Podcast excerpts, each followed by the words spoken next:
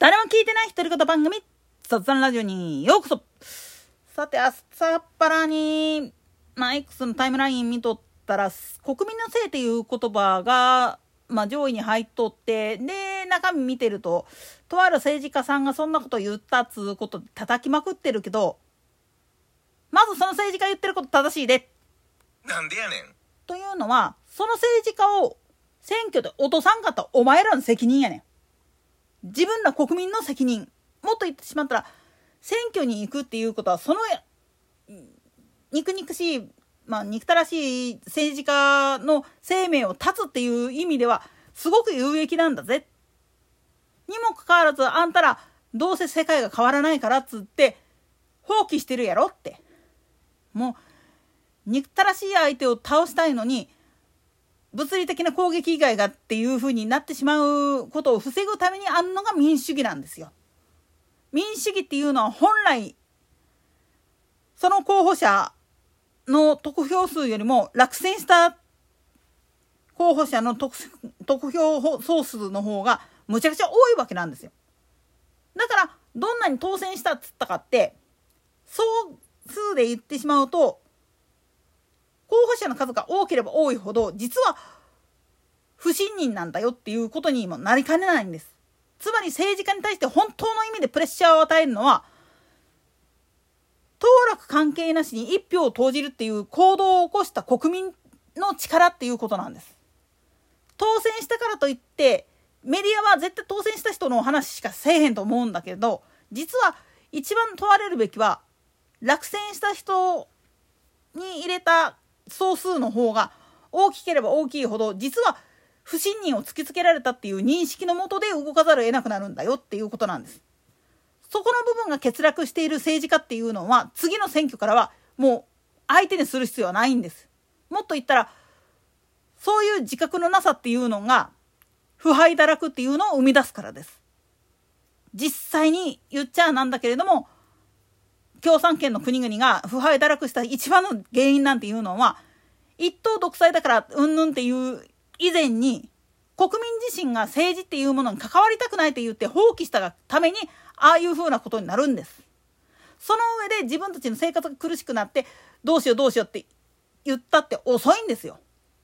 それは今起きている路線バスや鉄道網の損壊問題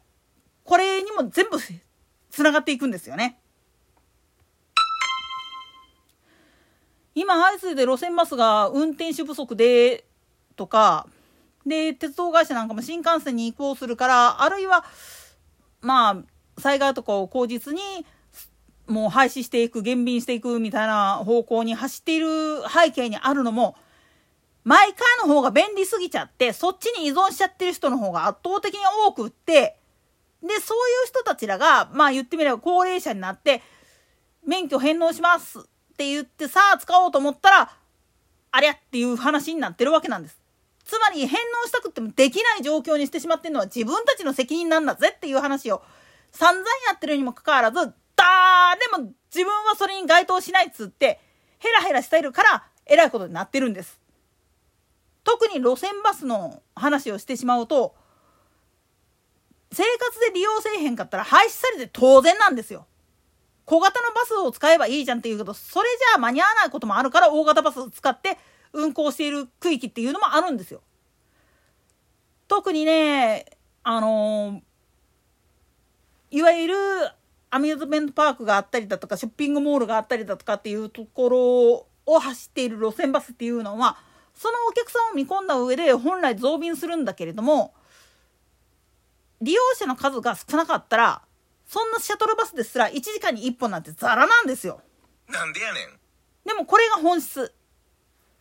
ザラだからどうするしかないんだって言ったら不便でも歩くしかないんです。でも歩道がめっちゃ狭い上に自転車がバンバン走るような状態やってみーさ。マジな話してしまうとそういう状態で歩けるかっていう話なんです。特においらまあ視覚障害持ってるから余計にわかるんだけれども歩いててめっちゃ邪魔なんですよね自転車が。でバスに乗りたくっても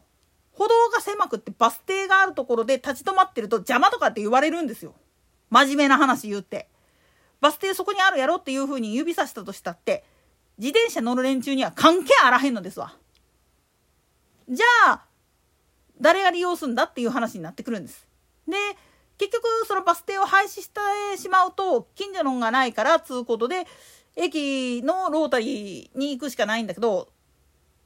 便数が丸ごと消されてしまった場合はどないしようもないんですよね。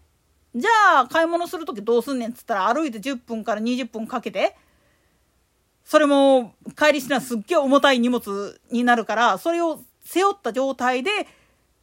運動も兼ねて歩くんかっていう話なんです。これ何度も言うけれどもハンデ持ってない人はどうってことないんですよ。1マイル歩くぐらいなんて。だけどこれがハンデを持っているあるいは高齢者で足腰が弱っているで乳幼児とかやったらまず交通ルール知らないそういう子が1マイル1.6キロ片道歩けると思うかっていう話なんです。訓練で歩くんだったらわかるけれども日常生活でそれをやろうとするとかなりの負担になってくるんですよね。当然だけれども下手にアンクルウェイトつけた状態でダラダラと歩くのと荷物背負った状態で歩くんでは全然負荷が変わってくるんですよ。運動量も全然違ってくるしそうなってくるとやっぱ毎回欲しいよねあるいはまあせめてセニアカーに買い物かご乗っけて行った方が楽だよねっていう話になってくるわけなんです。つまり今のまあ言ってみるとバス路線とかが廃止になっているその最大の背景っていうのは結局利便性を考えた時に自分たちが毎回一番って言ってやってしまって排除してしまった影響なんですよね。で道路事情も歩道を広げましょう言ったかって車が大型化してるからそんなもんできるかっていう話になってくるしまた歩道を克服するために協力お願いしますって周辺住民に言われてもはあって言われるのがオチなんですよね。なぜなら自分には関係ないっていう風になってしまってるから。自分たちの生活死活問題なんだよっていうことのリアルっていうのが見えてない人っていうのは結果としてそういうふうな不利益を自らがかぶることになるんです。これがそのまあとんでもない発言をした政治家さんの本当の意図つまり全て国民のせいだよこういうことをやってるの国民自身がアホだからだよっていうふうに言ったっていう本質的な部分なんです。もし本当に気に食わないんだったら、次の衆院選でも国政選挙でも何でもいいから、自分の足で投票入れに行ってこいっていう話になってくるんです。と同時に、自分たち民主主義をやってる以上は自分たちに全ての責任がある。政治家に責任を負わすって言ったかって、それはあくまでも地域の代表として責任を負いますって言ってくれてるだけにしか過ぎないんだよっていうことを踏まえた上でお前喋れよっていう話です。何度も言います。自分たちがええ加減やからこそ政治家もええ加減なやつしかおらんねんでっていうことです。そして今メディアがなんで野党をかぼうとするかっていうことをよく考えてください。簡単な話です。メディアが一番目指しているのは一番まあ言ってみると自分たちの理想郷が左寄りである以上はそっちで方面に行ってほしいからっていう意図が見えるっていうことを踏まえた上で、もっぺん論じなさいよっていう話です。といったところで今回はここまで。それでは次回の更新まで。ごきげんよう。